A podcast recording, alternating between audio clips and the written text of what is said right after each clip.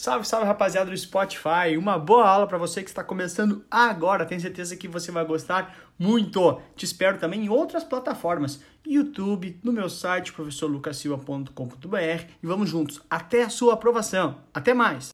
O que, que são riscos então, tá? Primeira coisa importante é o seguinte, meu, tu imagina que a partir do momento que um investidor vai lá uh, e realiza um determinado investimento, na cabeça dele tem uma expectativa de um determinado retorno. Então eu estou brincando aqui, o cara quer receber 9% em um determinado período. Pô, 9% quero receber e tal, tal, tal, legal. Essa é a expectativa dele. Porém, nem sempre no mercado financeiro as coisas acontecem de acordo com aquilo que a gente espera, é óbvio, né? Porque e isso, essa chance de sair diferente do que eu espero, chama de risco.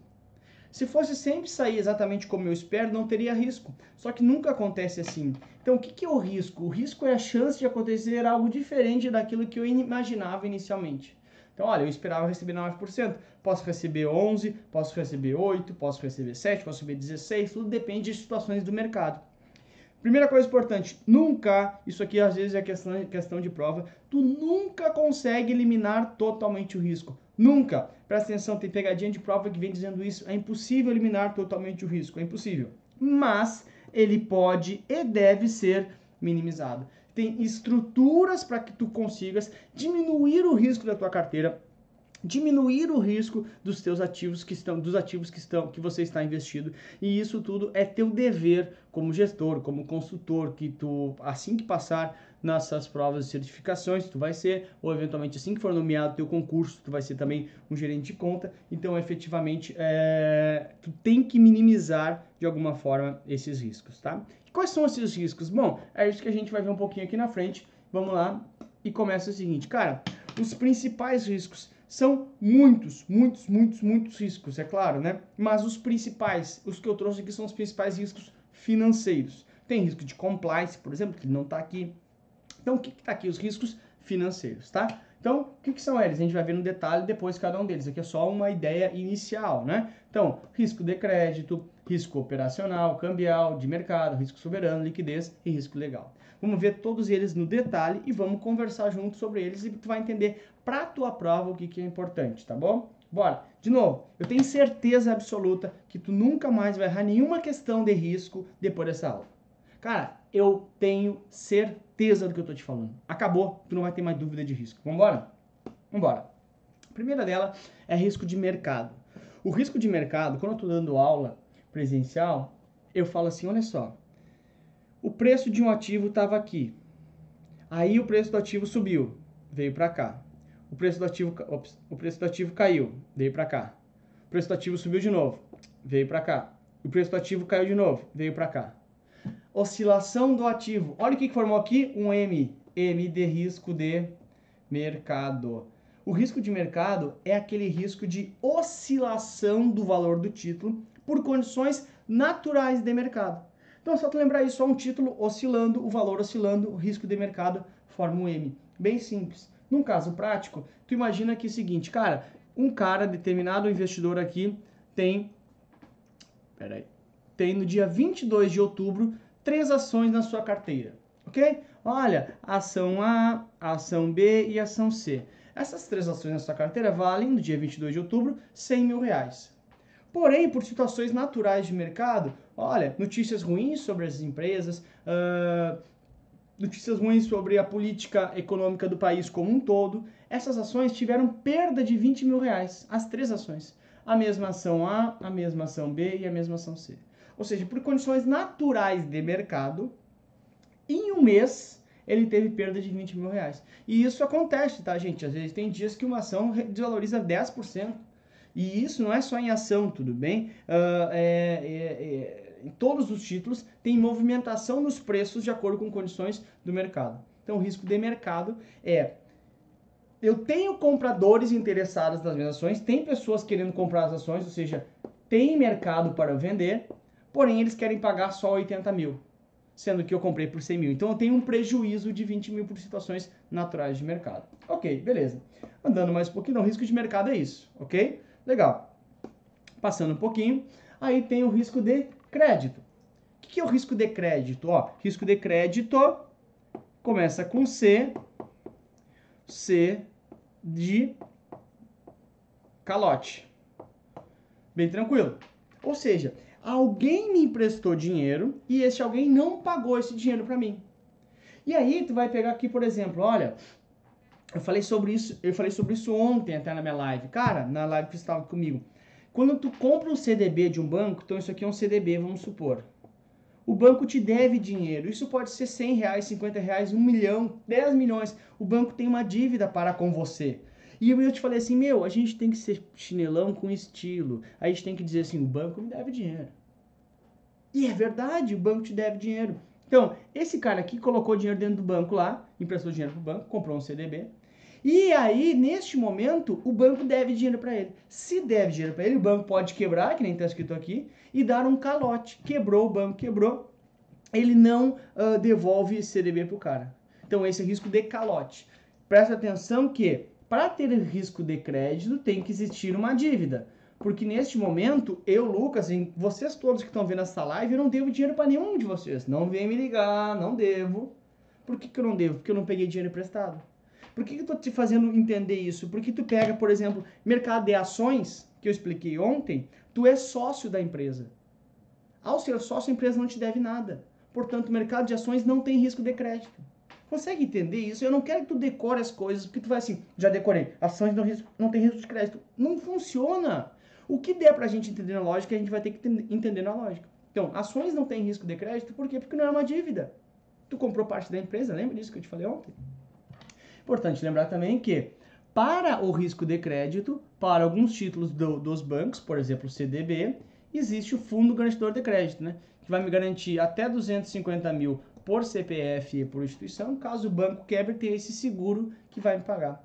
Aliás, eu tenho quase certeza que a live de domingo é sobre a FGC. Ou seja, para que tu venha domingo comigo, né, bobo que eu não sou, eu não vou explicar a FGC agora. Neste domingo, dia 25 de novembro, 22, 25 de novembro, uh, me falou aqui o ponto eletrônico, uh, você vai receber as informações todas do FGC. Venha comigo 25 de novembro, 9 horas, ao invés de ver Fantástico, a Patrícia Poeta lá, não é mais Patrícia Poeta, meu Deus do céu, eu esqueci o nome da menina.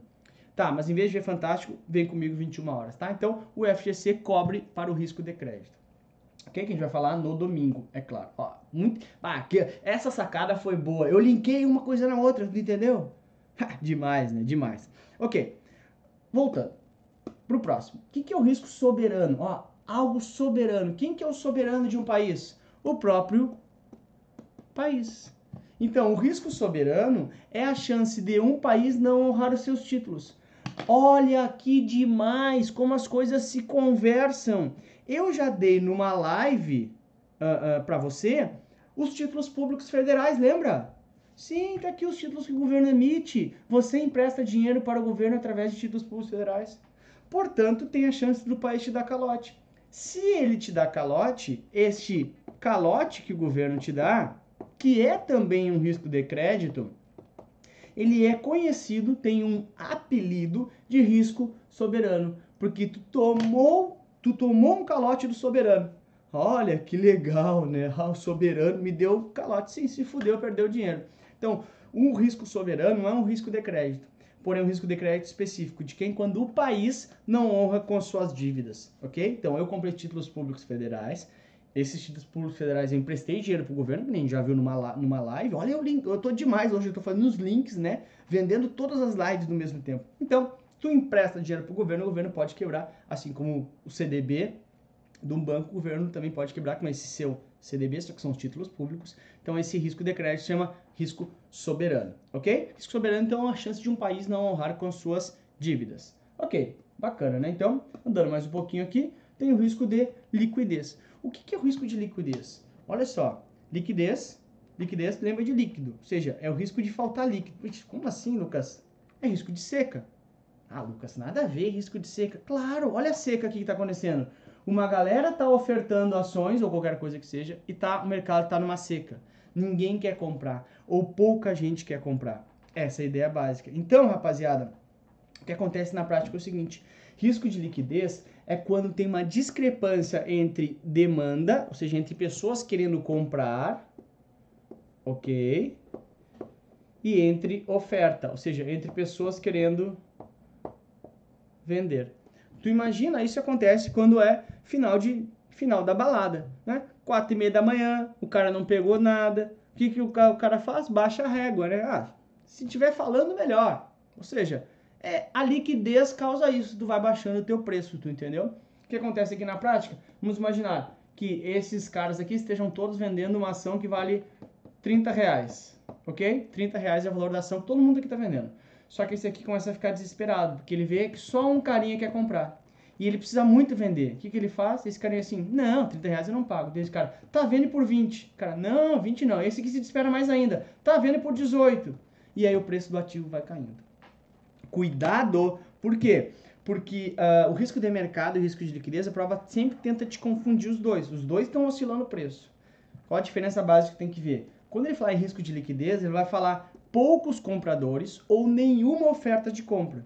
Faltou liquidez, teve seca no mercado. Então, se ele falar poucos compradores ou poucas ofertas de compra, ok? Ou nenhuma oferta de compra, sem oferta de compra, eu estou falando de risco de liquidez, ok? Vai oscilar o preço por conta de seca do mercado ok? Porque tem essa discrepância entre oferta e demanda. E o que, que, é o risco de mercado? Só repetindo, porque senão tu pode te confundir. Oscilou o preço, mas tinha bastante gente querendo comprar. Tinha mercado suficiente. Lembra que eu te falei? Vários caras querem comprar, mas querem comprar abaixo, naqueles 20 mil que a gente tomou de prejuízo ali. Mais ou menos é isso. Legal? Beleza, né? Andando mais um pouquinho, a gente tem o risco operacional. O que, que é o risco operacional? O risco operacional é o risco da operação. Ah, Lucas, que legal. Tu me chama numa live às 9 horas de quinta-feira para dizer que o risco operacional é o risco da operação. Ah, meu, faça-me o um favor, né, cara? Quinta-feira, fala sério. Cara, calma, a gente vai por partes, tá? O risco operacional são falhas que uma instituição possa ter com relação à sua operação. Por exemplo, peguei aqui um exemplo de Petrobras, tá? A Petrobras, quando vai lá, erra na sua operação, afunda o navio plataforma, tem vazamento de óleo no mar do Rio de Janeiro, seja lá onde, onde, onde for, obviamente a empresa nesse momento vai ter perdas, né? Vai ter perdas, vai ter que recuperar aquele uh, espaço lá do oceano que eventualmente teve uh, contaminação, vai ter perdas para ter que recuperar sua plataforma que custa milhões de dólares que não estava não tava, uh, imaginando uma manutenção programada. Por quê? Ah, porque errou, porque o cara lá fez uma manobra errada, porque não fizeram a manutenção como deveria ser, etc. Então, na prática, as perdas, o risco operacional são as perdas que eu posso ter com relação a falhas na operação. De falhas de pessoas, falhas de processos, falhas de sistemas de segurança. E aqui vem, por exemplo, as perdas que os bancos têm com fraude eletrônica. Então, quando vai lá, o carinha uh, uh, uh, invade o sistema do banco, hackeia o sistema do banco, e ao hackear o sistema do banco, o carinha tem prejuízos para a instituição financeira, porque vamos supor, eu tenho minha conta lá no banco, no, no Santander, né? Onde eu trabalhava, aliás. E aí tem minha conta no Santander lá. Vai lá um hacker, invade a minha conta e rouba meu uh, dinheiro não tem, né? Mas sei lá, rouba, faz transações lá com o meu cartão de crédito, né? Porque, meu, tem que ter limite, tem que ter limite. Dinheiro não precisa ter, tem que ter limite, tá? Então, na prática, o que, que acontece? Acontece que o cara vai pegar, vai usar meu cartão para fazer compras e vou dizer assim, banco, não fui eu comprei. O banco vai lá e vai me ressarcir. Então, na prática, é um prejuízo do banco e que também não estava, claro, tem provisionado, óbvio, né? Mas é um risco da operação porque o sistema de segurança falhou e, e aí houve uh, invasão por parte do sistema do banco e o banco teve esse prejuízo naturalmente, chama risco operacional, tá bom? Então, por falhas de sistemas, falhas de sistema, sistema de segurança, falha de pessoas, falhas de processo, é assim que a tua prova vai vir trazendo para ti, ok? Beleza, né? Andando mais um pouquinho, a gente tem o risco cambial. Risco cambial é bem específico para aquelas pessoas que, uh, instituições ou pessoas que têm ou dívida ou aplicações no exterior. Vamos fazer uma coisa que é bem parecida com o que eu fiz lá no risco de mercado, né? No dia 22 do 10, eu tinha uma carteira com três ativos, só que agora no exterior. Esses três ativos, ativo A, ativo B e ativo C, somavam 100 mil dólares. Aí olha só que louco. Um mês depois, eu continuava com os três ativos, A, B e C, e os ativos não tiveram oscilação nos seus preços. Continuaram valendo 100 mil dólares. Só que, olha só que a, quando eu tenho ativos no exterior, ou dívida no exterior, além da variação do principal, ou seja, além da variação dos títulos do exterior, eu tenho que contar também com o risco do variação do câmbio da moeda estrangeira. Porque em 22 do 10, o dólar estava a 4,10. Eu estou inventando, tá, gente? Não estava isso aqui. Eu, nem, eu não fui pesquisar, né? Poderia ter ido, mas não, não, não era o objetivo. E em 22 do 11, o dólar estava 13,50. Ou seja, na prática, a minha carteira no exterior não desvalorizou no exterior, continuam os mesmos 100 mil dólares, mas a minha carteira convertida para reais tem uma desvalorização de 60 mil reais. Nossa, mas não mudou nada na carteira exterior. Realmente, tem razão, não alterou nada. Mas, por conta da variação cambial, e por isso que o risco é cambial, que não afeta nós que não temos investimentos no exterior. A gente que é chinelo só tem investimento no Brasil. O cara que é ricão corre esse risco. Então, coisa de rico. Mas é uma questão de correr o risco cambial. Correr o risco da variação da moeda estrangeira. Então, ele, tem um, ele vai ter um risco extra, né? De novo, nem sempre é ruim, é óbvio, né, gente? Poderia ser um processo ao contrário, né? Vir de 13,50 para 4,10. E aí o cara teria ganho com a, uh, com a oscilação da moeda estrangeira. Pode acontecer também ok? Então, na prática, é quando está além do, do, do, seu ativo principal, oscilar ou não, que seria risco de mercado, né? Se houver liquidez no mercado, é claro, uh, tem a oscilação da moeda estrangeira, tá bom? Bacana, né? Andando mais um pouquinho, tem o risco legal. Olha, risco legal, o que, que é risco legal, né? Risco legal. Não é por ser uma coisa legal, é legal aqui por ser algo da lei. Ou seja, o cara foi lá, você aqui, ó, quem está aqui ou é bancário, né, na, na sua grande maioria, ou uh, vai ser bancário, está estudando para ser bancário, seja concurso público ou seja nos bancos privados, tá? Ou tem também aqueles que querem entender um pouquinho de mercado financeiro e a família. é a galera que está aí, mas ok. O que eu estou querendo te dizer é o seguinte, se tu é bancário, então, tu está tá trabalhando no teu banco lá, tu libera um empréstimo pro rapazinho aqui, liberou um empréstimo para mim, tá? liberou um empréstimo para mim, eu peguei o dinheiro e eu assinei um contrato com o banco, obviamente, no contrato de empréstimo. O que, que, é o risco legal dessa operação? Vamos supor que esse contrato aqui tem uma cláusula que fere o CDC, fere o Código de Defesa uh, do Consumidor. Se fere o Código de Defesa do Consumidor, é uma cláusula que não pode ser uh, aceita. Aí eu entro com um processo, falo assim, juiz, eu não quero pagar esse empréstimo. Aí o juiz, por que, Lucas? Olha que tem uma cláusula que fere o CDC. Aí o juiz fala assim, é, realmente, conforme a lei, que o crédito, uh, uh, Código de Defesa do Consumidor, não pode ter essa cláusula, é uma cláusula abusiva em relação ao Lucas, então ele não vai pagar a dívida. Ou seja, o banco teve um prejuízo e por um risco legal, ou seja, por conta que não ter cumprido a lei. Aqui entra também, por exemplo, os processos trabalhistas, né? Ou seja, a galera que é de banco sabe, tem muita gente que entra com um processo contra o banco é, e ganha o valor, o, ganha a causa trabalhista. E aí isso também é um risco legal da instituição financeira, ou seja, se perde dinheiro, né? Tem essa despesa extra por conta de uh, situações de que teoricamente não cumpriu a lei trabalhista, portanto tem que indenizar o funcionário. Isso também é um risco legal. Então, o risco legal é quando eu não estou uh, uh, efetivamente cumprindo a lei e por isso eu posso ter eventuais prejuízos, tá bom? Essa é a ideia básica, tá? Aí nós chegamos também na nossa questão de prova. Então, só revisando aqui antes para tu não ficar lendo, para tu não lembrar.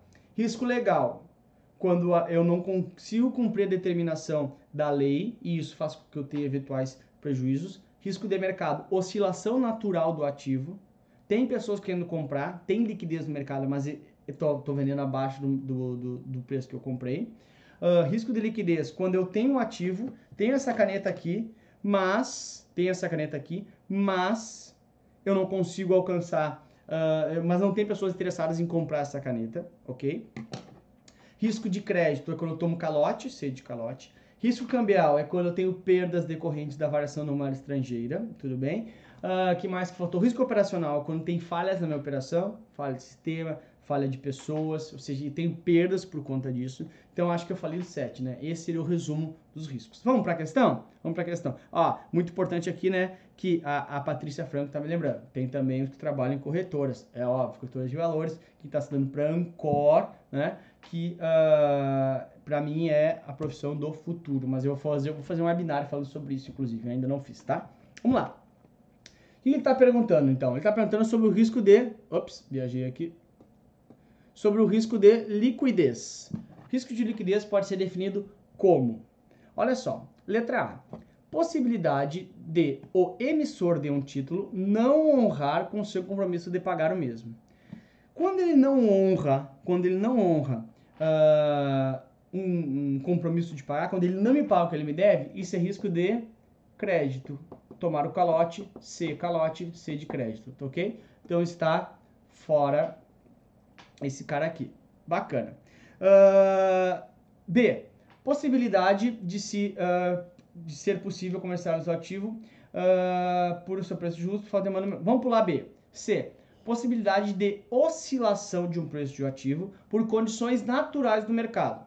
Situações naturais do mercado, tem liquidez no mercado, mas, mas oscilou o preço. Isso é risco de mercado mercado. Tá fora. D. A possibilidade do rating de crédito do emissor se confirmar no prazo do título. O que, que é rating de crédito? Rating de crédito é o seguinte: quando eu vou emitir, então, vamos supor que a Petrobras vai emitir um título, tá? Aí vem uma agência de crédito, a agência de crédito vai lá, vai analisar a, a, a, o balanço da Petrobras e falar: ah, tu tem condições de pagar isso aqui, então eu te dou uma nota de crédito, um rating de crédito tá? Aliás, sobre isso, assista esse documentário aqui, ó, Inside Job, tá? Ou Trabalho Interno, tá? Pesquisa isso aí e aí tu vai, depois me diz o que tu achou que é um baita documentário, tá? Então, isso aqui não tem nada a ver, tem a ver com risco de crédito, tá? Aí, esse que vos fala aqui, lendo, eu vi que eu cometi um erro, tá? Uh, por quê? Porque a resposta é a B. Mas aqui, deixa eu só fazer uma coisa que eu vou melhorar uma coisinha aqui ao vivo, né? Quem sabe faz ao vivo, né? Pera aí. É um troço de louco, né? Na digitação ali acabei errando. Deixa eu pegar aqui. É tudo ao vivo, é tudo uma loucura. Aqui, ó. Pera aí. Acho que vocês estão vendo um fundo de tela estranho, mas já tô voltando. Pera aí, só um pouquinho, calma. De ser Agora sim, eu vou ajeitar ao vivo isso aqui, cara. Agora sim. Agora sim. Ninguém viu, né? Não, ninguém viu, eu tava aqui. Não, capaz, ninguém viu. Não. Não, não, eu tô aqui, calma. Não, não, não. Olha só, eu acabei digitando alguma coisa errada ali, efetivamente na B, que tava estranha a questão. Por isso que vocês se confundiram, tá? Pegadinha, pegadinha, pegadinha, né? Então, olha só. Eu, eu, então a gente sabia que a C não era, né? Porque a C é risco de mercado, A é risco de crédito, ok? Aqui ele está falando de uma situação de rating de crédito, tá? Não, não, não, não tem nada a ver com risco específico, né? E aí a B, ó, impossibilidade de se comercializar um ativo pelo seu preço justo por falta de demanda no mercado. O mercado está seco, não tem pessoas querendo demandar, portanto é risco de liquidez. Eu não sei o que vocês leram de errado ali antes, que eu acho que vocês estão enxergando coisa. Sempre foi essa questão, sempre foi essa alternativa. Ah, que sacanagem minha, né? Eu errei, tá? Eu errei na hora de, uh, na hora de, de digitar ali, eu fiz hoje de manhã, que eu faço sempre no dia das apresentações, tá? Me desculpa, foi uma falha minha, falha de falha humana aqui, né? Isso é risco operacional, né? Falha, falha do humano, tá? Mas é, o que então, importante que a gente corrija aqui. O que, que é uh, o risco de liquidez? É a impossibilidade de conseguir comercializar um ativo pelo preço justo por falta de pessoas interessadas em comprar, ok? Cuida só com o risco de mercado, pode te confundir, porque o risco de mercado baixa o preço, mas tem muita gente querendo comprar. E o risco de liquidez é quando não tem interessados em comprar, tá bom? Falha minha, corrigido já, essa é a resposta correta. Peço perdão por esse risco operacional, falha de pessoas, falha de processos, eu errei aqui. Aliás, eu errei não, o estagiário. Tem que botar sempre culpa na estagiária. E aí... Muito obrigado por ter escutado essa aula aqui no Spotify junto comigo. Valeu pela companhia e te espero também em outras plataformas, no YouTube, no Instagram e também no meu site, todos eles com o professor Lucas Silva. Até a próxima!